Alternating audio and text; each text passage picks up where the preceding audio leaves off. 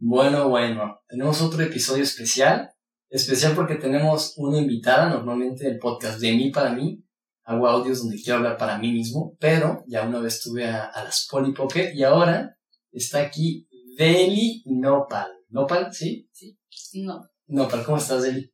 Muy bien, Diego. Muchas gracias por invitarme. Estoy muy emocionada. bueno, Deli es una, y yo somos compañeros en la escuela.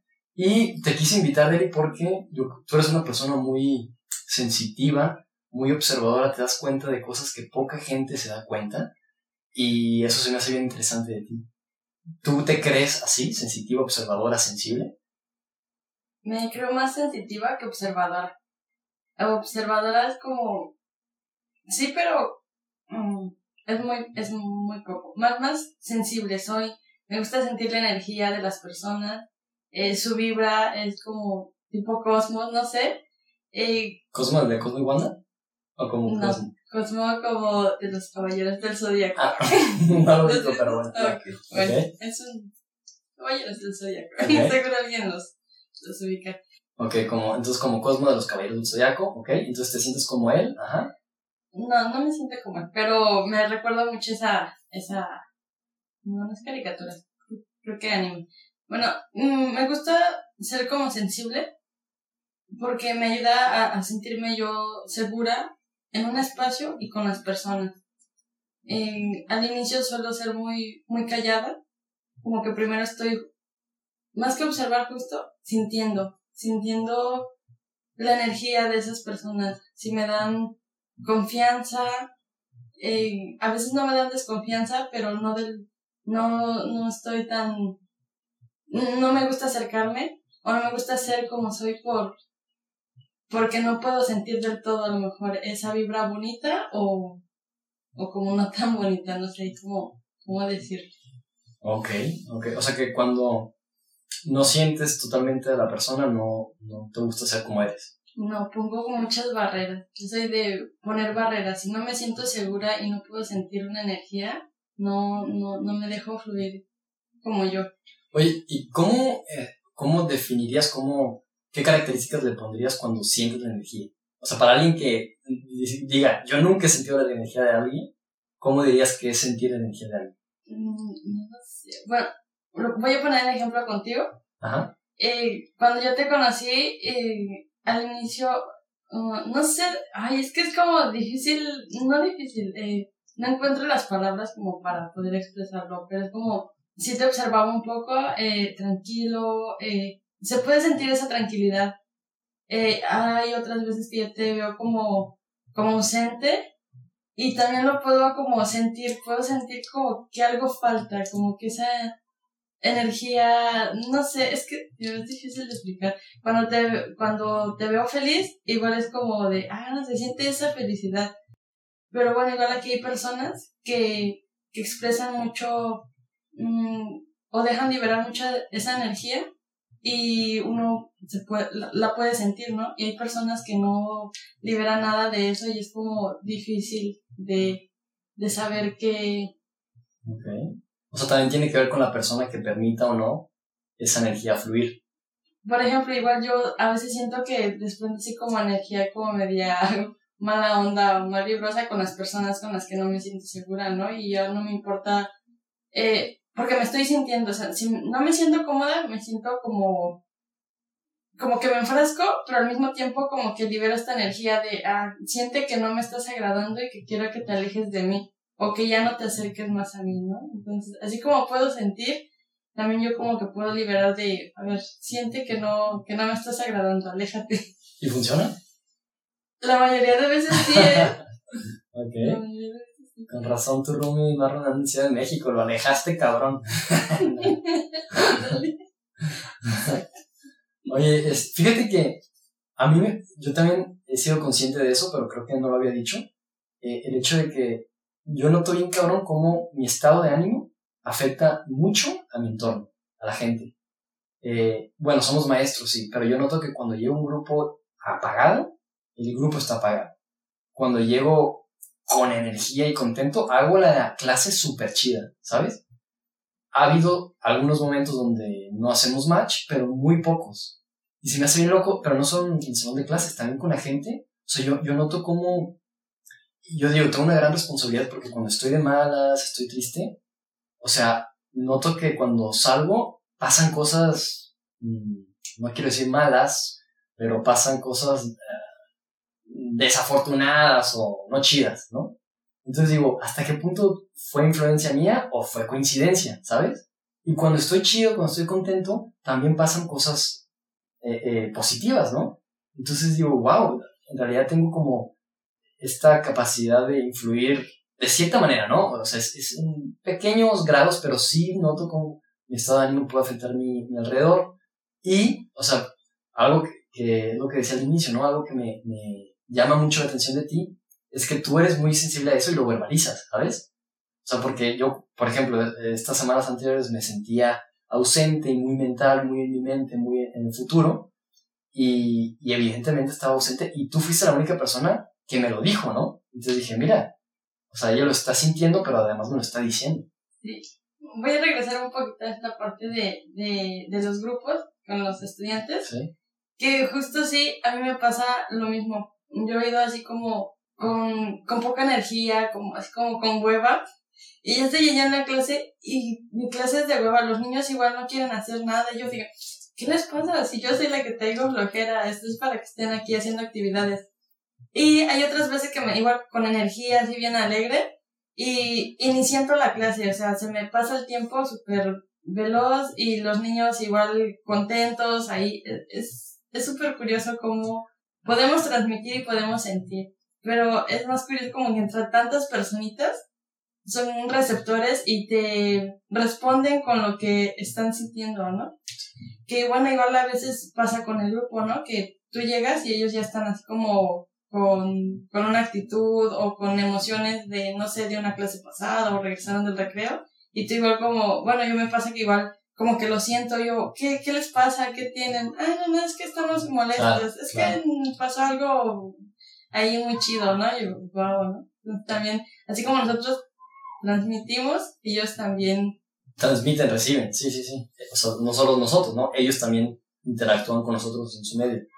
Eh, de, de, hecho, por eso, o sea, una práctica muy recomendada para maestros y en general para cualquier persona antes de ir a una instancia donde va a estar con otras personas, antes de hacer una actividad importante, antes de entrar en un lugar donde quieres dirigir una energía en particular, hacer como un check-in, como tomarte dos minutos, cinco minutos de hacer alguna actividad, alguna respiración para poder autorregular tu emoción hacia la emoción que quieres, ¿no? A veces estás buscando energía, estás buscando fuego, ¿no? Porque vas a ir a una competencia, porque vas a ir a, a, a un debate, a un lugar donde necesitas tener fuego, entonces antes de ese momento te conectas con cierta respiración, con ciertos pensamientos, con con ciertas imágenes para llegar, ¿no?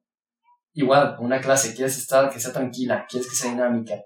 Siempre recomiendan que unos minutos antes autorregules esa emoción para llegar y tómala, ¿sabes? Hacer el, controlar o tener bajo tu control un poco más, porque siempre hay esta incertidumbre, pero tener un poco más de argumentos para lograr lo que tú quieres.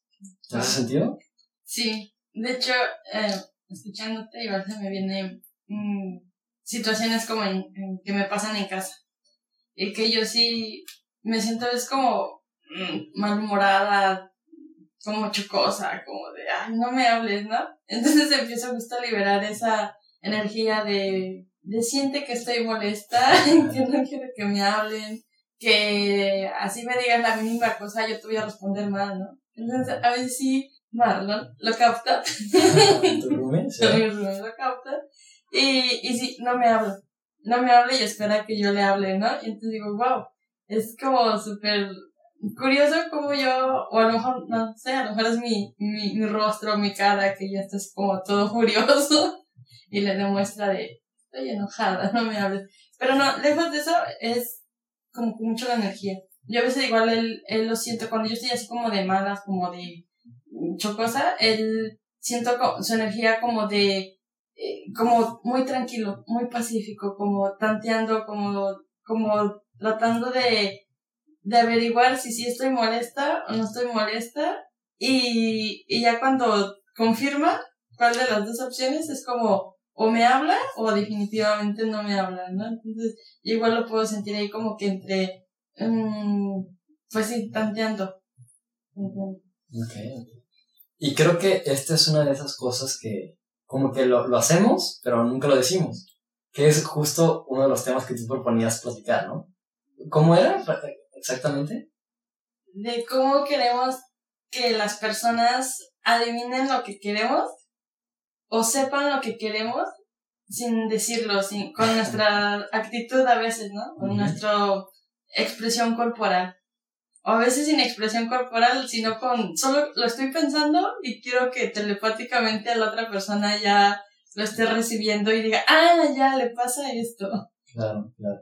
A ver, ¿por, qué crees en primera instancia que no querramos nosotros como verbalizarlo o demostrarlo más explícitamente? Mm, es una excelente pregunta. Me, porque me siempre que a mí me pasa muy seguido, me, me cuesta mucho como expresar lo, lo, que quiero, lo que estoy sintiendo, lo que me está molestando o lo que me está haciendo sentir bien, porque me, me cuestiono o me limito mucho en qué va a pensar la otra persona de mí. Ok. Como estos eh, prejuicios de, no, es que si le digo qué va a pensar eh, y, y me callo. O, o a veces igual que no sé cómo decirlo y en mi cabeza me está molestando y lo estoy como articulando de decir de forma amable, pero ya cuando lo digo, porque ha habido veces que lo digo, pero lo digo muy, golpeado, muy mal.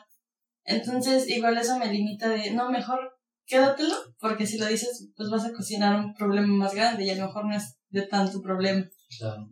No manches, eso de, de decir las cosas asertivamente, tú sabes, yo, eh, tú estás en Enseña por México, yo estuve también ahí, y a mí me encantó, tuve un chorro de herramientas, pero algo que todavía tengo que manejar bien es, o sea, yo tuve este coco wash en Diseño por México de que siempre tienes que ser asertivo, ¿no?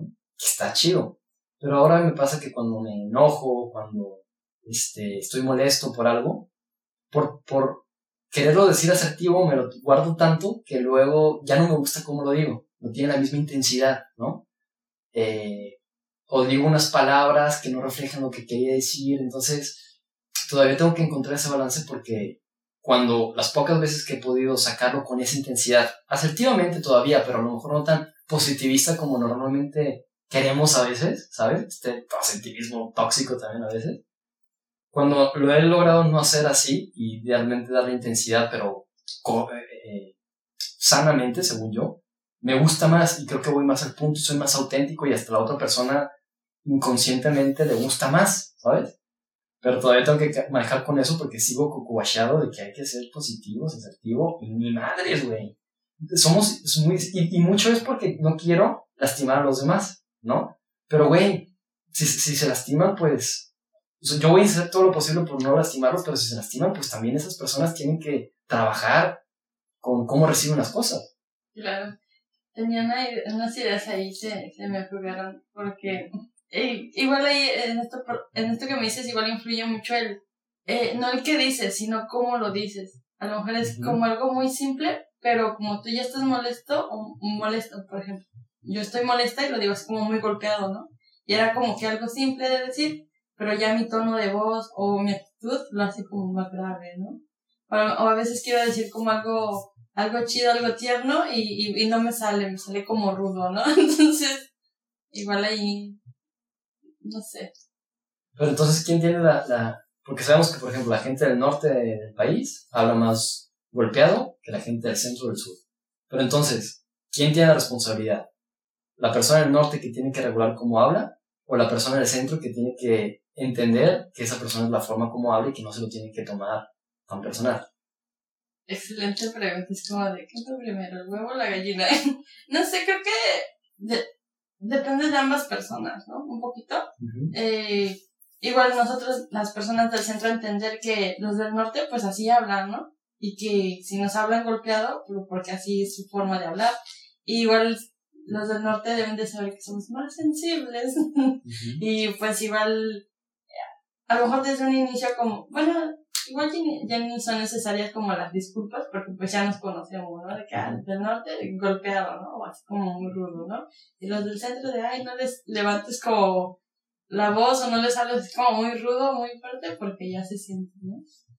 Claro. Sí, yo también, yo creo que es un balance de ambas partes, ¿no? O sea, sí tienes que manejar la forma en cómo hablas, ¿no? Cómo dices las cosas, pero al mismo tiempo no puedes ser tan sensible de cómo dicen las cosas los demás, ¿no? Ni, ni, ni el contenido incluso, porque lo, lo que los demás digan o piensen de ti es su tema, su problema, no el tuyo. Entonces creo que ese es un gran ejercicio de, de autorregulación otra vez y de, y de saber que no te tienes que tomar personal nada. Sí, igual una frase que yo siempre he dicho es de, pues si alguien te dice algo y si no es cierto, pues no tienes por qué ofenderte o más, que ofenderte, como tomártelo a pecho, ¿no? Como que te hiera o se te queda ahí. Pues si no es cierto, pues, pues ya, que se te vaya, ¿no? Pero ha habido, a mí antes me pasaba que me decían algo y si me lo tomaba como muy a pecho, como que sí lo tenía ahí, ahí y me lastimaba, ¿no? Porque yo dejaba que me lastimara. Así que después dije, bueno, pero si no es cierto, ¿por qué me estoy molestando? Si no es cierto, pues que me valga, ¿no? Pues que se me resbale. Y, y creo que es eso. Y, y yo entonces me empecé a agarrar, he empezado a agarrar de eso y a veces digo así cosas sin querer o en una plática y sin querer yo ofendía a otra persona, ¿no? Y digo, no, a ver, tranquila, o tranquilo. Lo estoy diciendo, pero si no es cierto, ah, porque me dicen, ah, es que no es cierto y tú no sé qué. Digo, pues si no es cierto, pues que se te resbale, te valga verga, ¿no? Entonces, ¿para qué te pones ahí como muy, eh, ahí como querer discutir y, eh, y hacerme entender que no es cierto? Si no es cierto, pues ya. Exacto. Y creo que también, o sea, porque todo, todo esto viene de, de que tú decías que a ti no hablas lo que piensas porque por el miedo a que las personas eh, piensen cosas de ti que no son, ¿no? Pero entonces, también me he dado cuenta que cuando empiezas a practicar esto de que no te importe tanto lo que los demás piensan, también cuando tú hablas, bueno, sí, cuando tú hablas, no te importa tanto lo que los demás piensan, pero también cuando los demás hablan, pues a veces, pues, dices, bueno, es, su, es su forma de verlo, ¿no? Como que también aprendes a que te valga. Pero bueno, sí, es, es este tema. Pero bueno, regresemos a, la idea original de eh, cuando quieres que las personas entiendan lo que estás pensando sin que lo digas mencionaron, mencionaste algún ejemplo, porque esto nació en una conversación que tuviste con otra chica. Eh, ¿Mencionaron algún ejemplo? Sí, varios. Pero, ¿sabes? Es que yo soy muy así y creo que es de familia. Y a veces digo, ¿estás culpando a tu familia por tu forma de ser? Pero yo recuerdo a mi abuelo que, mm, que él quería que hiciéramos las cosas sin que él nos dijera. Entonces, no, nada más nos medio explicaba y, y nosotros lo hacíamos como lo habíamos entendido, ¿no? Y él se empezaba a enojar. Es que, ¿por qué lo haces así y tal cosa, no? Y yo escuchaba siempre a mis tíos, a mi mamá. Es que, ¿qué cree que le leemos el pensamiento? Que, pues, explíquenos qué es lo que quiere. Y se armaba ahí como que la, la, la, la, la revuelta. Sí. Y pasa lo mismo con mi mamá. Ella igual no expresa, quiere que adivinemos. Si está molesta, tenemos que adivinar por qué se molestó. Y bueno, así muchas mamás he visto, ¿no? Se molestan y los hijos tenemos que adivinar qué le molestó. Pero mi mamá sí es como que muy seguida, muy seguida, y siento que yo soy así. Eh, si algo me molesta, me, me cuesta mucho decirlo. Por ejemplo, si alguien dejó eh, su traste sucio ahí en la mesa y, y en lugar de que diga, oye, remonta tu plato y lávalo, ¿no? Eh, no, pongo así como como que me pongo mejor a, acomodar los platos, como dar señales de que esto me está molestando, date cuenta que estoy yo aquí acomodando y tú, no lo puedes refutar, ¿no? Pero creo que eso es muy cultural, o sea, muy de mexicano, de latinoamericano, porque algo que me gusta, por ejemplo, mucho de los españoles, es que ellos son bien directos, y en general los europeos, los alemanes también, son muy directos, entonces cuando no les parece algo, lo dicen, y, y no hay pedo, ¿sabes? Entonces en ese ejemplo, pues, oye, claro, dejaste el, el traste sucio. El tema, creo yo, es que nos da miedo entrar en conflicto, porque eso puede despertar un conflicto y no queremos entrar en conflicto, entonces mejor nos ahorramos todo. Pero, primero, si entramos en un conflicto, pues la otra persona, lo que decíamos, ¿no? Que es sensible, güey, no dejaste lo, los platos limpios y es la expectativa, lo que se espera, es un respeto para todos. Pero si entra en conflicto, creo que también las personas no tendríamos que tener tanto miedo para entrar en conflicto. Y creo que es una cosa que tendríamos que estar más preparados, porque siempre el conflicto hay evolución, ¿no? O sea, lo podemos ver a escala muy grande después de las guerras, hay mucho desarrollo tecnológico, no estoy justificando las guerras, pero si lo traemos a un ejemplo mucho más pequeño, cuando tú discutes con una persona, ojo, ¿eh? Y estás dispuesto a observar un poquito, ¿sabes? A dejar un poquito el ego, como que también te puedes dar cuenta que, que creces. E incluso, aunque no dejes tu ego, siempre el conflicto como que son dos imanes que se, que se juntan, pero del mismo polo, entonces no se pueden juntar y uno, se, uno sube. Entonces siempre como va a haber este, este, esta elevación, este cambio, si te atreves a entrar en conflicto, y, y creo que desde que lo entendí, me atrevo a hablar más las cosas, no, no, no es entrar en conflicto como en batalla y en discusiones, simplemente en, atreverme a llevar la contraria, a retar ideas, no personas. Entonces cuando retas ideas, wow, salen cosas bien padres. Bueno, este ejemplo que te puse es como muy físico, ¿no? De que sí se puede decir y así, pero ¿qué pasa cuando ya es como más intangible, como más sentimental? Por ejemplo, sentir celos, pero por algo absurdo que, y que yo no tengo como, como por qué sentir celos. Y, entonces es, me, me impide decirle a la persona que tengo celos porque, pues yo, ay, tú como por qué tienes celos, ¿no? Si tú y yo nada, ¿no? Y, y no, no pasa nada, tú, este, está la otra persona, pero tú, tú sigues aquí ocupando tu lugar, ¿no? O nadie te está desplazando. Pero yo por dentro sí me siento desplazada, me siento invadida, me siento mm, celosa, eso es.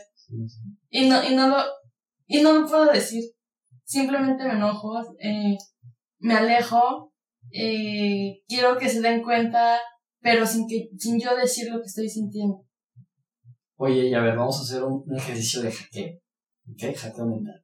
Imagínate una situación donde tuviste celos. Si la Eli de ahorita pudiera viajar al pasado y con una varita mágica hacer que la Eli de ese pasado reaccionara de una manera que te gustaría más actualmente, ¿qué, qué harías? ¿Qué, ¿Qué hechizo pondrías en tu varita mágica para que esa Eli reaccionara de otra manera? Pondría el hechizo de las palabras en, en mi boca, decir, exprésate. Di de manera tranquila, en buena onda, no, son de reclamo ni de pelea. Y dices que lo que estás sintiendo, no está mal sentir lo que estás sintiendo, ¿no? Porque igual creo que nos han oprimido mucho con, con nuestros sentimientos, ¿no? O emociones. Siempre nos dicen, eh, o debes de estar feliz o debes de estar enojado. No puedes estar triste. Porque las personas tristes somos débiles. En los celos me hacen sentir como triste, ¿no? Justo eso, ¿no? Desplazada, sentir que no me quieren.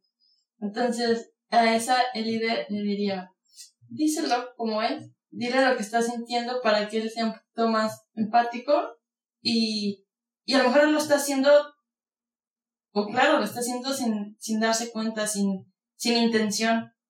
Pero a lo mejor al yo ya decirle, él como de, ah, pues mira, sabes que no es así. o no sé. Pero ¿y si el otro güey reacciona como, ay, no mames, o ay, qué pendeja. ¿Qué es lo que te digo? Me limita eso, ¿no? De decir, y si le digo, justo me dice, ay, qué pendeja. Entonces, ¿qué le dirías a esa Si, si el güey reacciona de esa manera, haz esto, ¿qué sería esto? O piensa esto, o entiende esto. Que a lo mejor yo estoy loca y solo me Ay, no es cierto. Eh... no lo sé. Um... O sea, porque es una posibilidad y porque esa posibilidad es la que realmente está frenando a él del pasado. Entonces, tienes que, la élite actual le tiene que decir qué pedo, si hay esta reacción, ¿qué le dirías? No lo sé, ¿qué le diría? Es, es como que se vaya esa persona y solo quédate conmigo. No, obvio no, no diría eso, pero realmente quisiera eso, ¿no? Pero a poco, porque a lo mejor es una reacción del güey que también no se quiere mostrar vulnerable y por eso te diría, ah, qué pendejada. A lo mejor no, no es que realmente lo sienta, también es una reacción de, esa persona por también sus traumas, que quién sabe qué. ¿No crees que podríamos aplicar lo que tú dijiste ahorita antes? Esto de, pues que te resbale, tú sabes que no es cierto. Tú tienes tu propia verdad y, pues si reacciona así, pues es su pedo. Algo así decías, ¿no? ¿Crees que eso pueda funcionar o...? Sí, pero ya no sé si para esa persona o para mí, porque yo lo estoy sintiendo, a mí sí me está como calando y sé que sí, sé que sí estoy sintiendo esa, esa emoción, e, esa, esos celos, ¿no? Eh, y si la otra persona me, me contesta así, ah, ¿estás loca? Bueno, no estoy loca porque realmente, sí, creo que sí quedaría, ya lo analicé. sí se me resbalaría, o sea, no estoy loca y, y lo que estoy sintiendo no es como de una locura. Sí, sí, yo también actuaría algo así, ¿no? Y pensando que otra vez esa persona pues actúa desde donde entiende y no por eso significa que ya no tenga que estar con esa persona o que esa persona también está pendeja, no, pues está reaccionando como cree que puede reaccionar, como puede reaccionar. Hace, hace poco yo tuve una discusión con mi papá y yo me enojé bastante porque él me pidió que hiciera algo, pero me lo pidió de muy mala manera, ¿sabes? Entonces yo con este coco de asertividad y positivismo, o sea, me enojé y le dije, háblame bien, ¿sabes? Háblame bien, pero se lo dije muy malo y encarándolo, ¿sabes?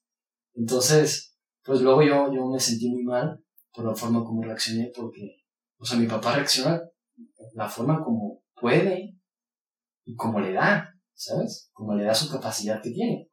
Y claro que la puede desarrollar todavía, pero esa es decisión de él, no es decisión mía. Mi decisión es cómo actuar ante los arrebatos de mi papá, entendiendo que es como él puede y amándolo, porque así es mi papá. Entonces, cuando lo, lo, lo pensé, pues me sentí muy mal de cómo reaccioné yo, porque al final leí un libro una vez que se llama, no me acuerdo cómo se llama, pero es de un, franciscano de medio apellido y se llama Awake, Awake, despertar. Entonces el güey decía que las personas somos como una máquina que tenemos botones. Y cualquier persona, cualquier extraño, cualquier persona insignificante en nuestras vidas, con que nos toque ese botón va a ser una reacción en nosotros. Y ahora hacía esta crítica de cómo somos tan sensibles y cómo todos somos tan vulnerables a cualquier cosa del exterior. Y él proponía que tenemos que ser eh, más, o sea, que esos botones no nos pueda tocar cualquier persona, ¿no? Tenemos que ser capaces de que cualquier circunstancia o persona afuera no nos altere nosotros, porque si no estamos a expensas de cualquier situación. Y hay otro libro que se llama eh, The Subtle Art of Not Giving a Fuck, que en español es algo así como el arte de no dar una mierda. Ya ves que en inglés siempre, ah, fuck, fuck, que en especie de como, ah, mierda, me vale mierda, me vale mierda. Y el libro decía, hay que, hay que saber en qué situaciones decimos esa expresión, ¿no? Porque en donde dices esa expresión es que le estás dando mucha importancia. Entonces, si hay un choque o algo, tranquilo, ¿no? No le des una mierda, porque entonces si le estás dando una mierda es el tope del tipo de experiencias al que estás, vas a llegar. Entonces, mejor que tu mierda sea un, tema más, por ejemplo, en mi caso yo veía, no, la educación. Mierda, ¿sabes? Quiero hacer algo por educación. Y si un día mi vecino, su perro, deja una caca enfrente, que me acaba de pasar esta semana, es como, voy a solucionarlo, pero no voy a dar una mierda, porque ese no es mi problema. Tope, ¿sabes? Yo voy por algo más allá.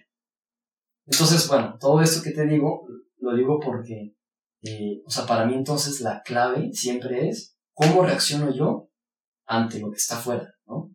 Todo depende de mí. No quiero que los, yo sea una máquina que me toque el botón y reaccione. No quiero que yo eh, eh, defina mi éxito o mi fracaso de una manera muy baja como los demás lo harían. Yo quiero ser consciente de qué es lo que quiero lograr, cómo quiero reaccionar. Y creo que todo eso es un trabajo y creo que esto se relaciona a que si, si lo entiendo yo, entonces a lo mejor cuando otra persona está en esta posición de, eh, de querer decir algo sin palabras, entenderla y que no me afecte a mí porque luego es bien fácil también engancharte. Vale mucho. No, está perfecto. perfecto.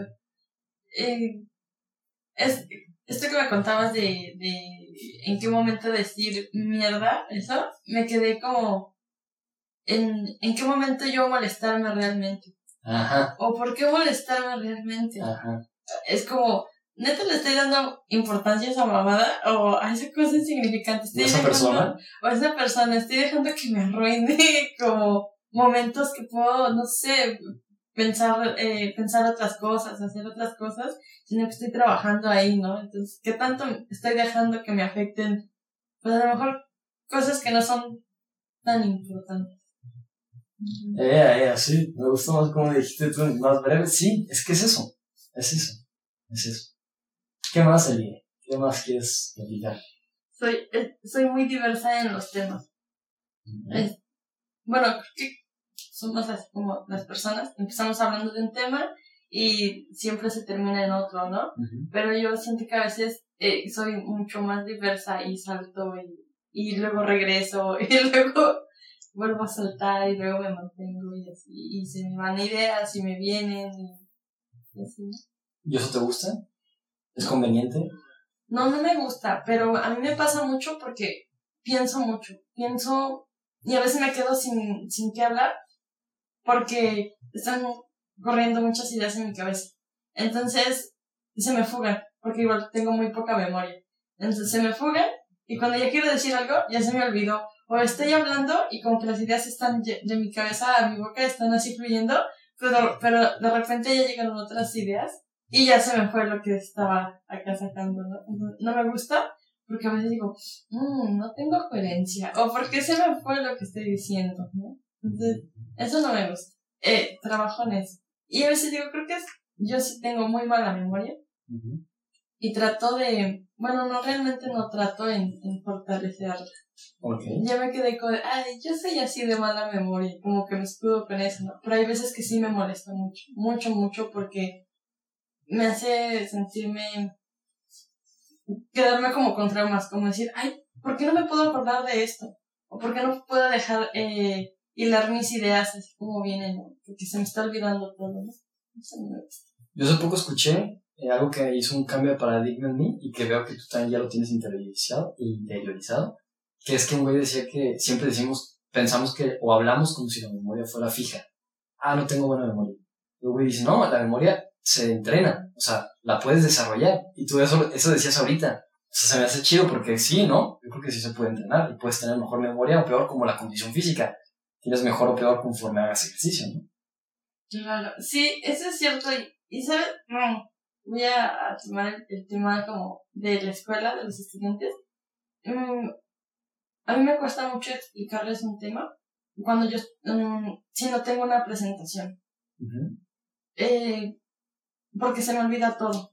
Entonces necesito tener una guía. Y a veces digo, no, pues solamente voy a escribir palabras como claves aquí, en un papel, pero ya cuando estoy se me va, se me fugan, se me olvida cómo se dice una palabra o, o, o alguna teoría, un concepto, se me va, se me va de, y me, eso me molesta mucho. Entonces, eh, hago presentaciones y ahí como que tengo de tener todo y aún así a veces se me olvida. Se me olvida, porque cuando lo estoy haciendo, me estoy imaginando como, ah, ¿qué voy a decir esto en mi clase? Y ya cuando estoy en mi clase, se me olvida y entonces ya terminé de decir eso y ya estoy en otra cosa y me acuerdo y ya no sé, sí, y ya no sé, digo, ay, ya no puedo regresar porque es confundirlos. Y, ay, no, eso me molesta. Me molesta de mí tener no trabajar mi memoria. Claro, sí, se trabaja, se desarrolla. Pero también decías, antes de hablar de memoria, que estabas hablando que, eh, eras dispersa y que cambiabas de una cosa a otra. Ahí mencionaste que estabas trabajando en ello. ¿Cómo lo trabajas? En, en como ser más lógica con, con mis pláticas. Como decir, a ver, estoy hablando de esto, no te salgas del tema, sigue en esto. Bueno, de hecho, ahorita siento que ya pasó muchas veces, ¿no? Que estoy así como hablando y se me va la idea, ¿no? ¿qué iba a decir? Y de repente trato de recuperarla y se me pone el cerebro en blanco. No se me viene nada, nada, nada. Mira, ya te volví a cambiarla. me preguntaste algo y me fui a otra bueno, sí. Pero no, ¿cómo trabajas? Y dices que estás trabajando a través de intentar que tus argumentos tengan lógica. Sí, justo mantenerme y no sacar otra cosa. Y siempre que me preguntan algo, tengo la respuesta ahí tan sencilla, pero me voy a otras cosas que siento necesarias para que llegue mi respuesta. Y es como de... me acuerdo cuando estábamos en tu casa y yo te preguntaba a ti y a Marrón, oye, ¿qué canción quieren? Y siempre que les preguntaba, justo se les olvidaba la que querían, ¿no? Algo así. Justo, sí. Ahorita que empezamos el podcast y empezamos y ¡pum! Ya no sabías qué decir, ¿no? Sí. Pero bueno, eso también tiene que ver con nervios, ¿no? Supongo. Pero, ¿sabes? Bueno, sí, creo que me da más cuando estoy nerviosa, cuando estoy, me siento insegura. Insegura. Insegura conmigo. Y como decir, ay, o sobrepienso mucho de lo que voy a decir, si va o no va. Entonces, igual eso me limita y, y hace que se me borre, pero por completo la...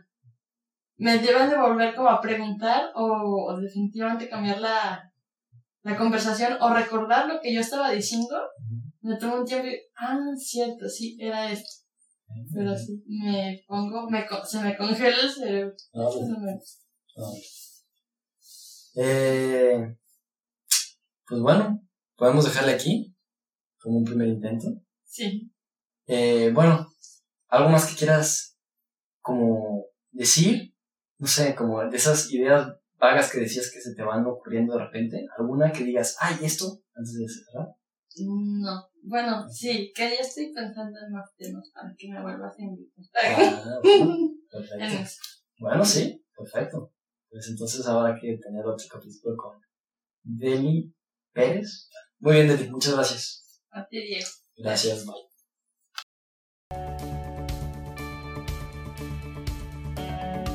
Después de hacer muchas notas de voz en mi celular con distintos pensamientos, decidí hacer este podcast y compartirlo públicamente para que cada quien tome lo que le sirva. Todos vivimos la vida de distinta forma y creo que las reflexiones que hago, muchas de ellas claras y con orden, otras tantas caóticas y confusas, pueden darte a ti una opción más para tu propio camino. Aunque tengo que decir que este podcast en realidad lo hago para mí me hablo a mí mismo como mi mejor consejero y como mi peor enemigo para profundizar en mi ser y encontrar nuevas posibilidades para expandirme, ser coherente y vivir en armonía. Soy Diego Casa y esto es De mí para mí.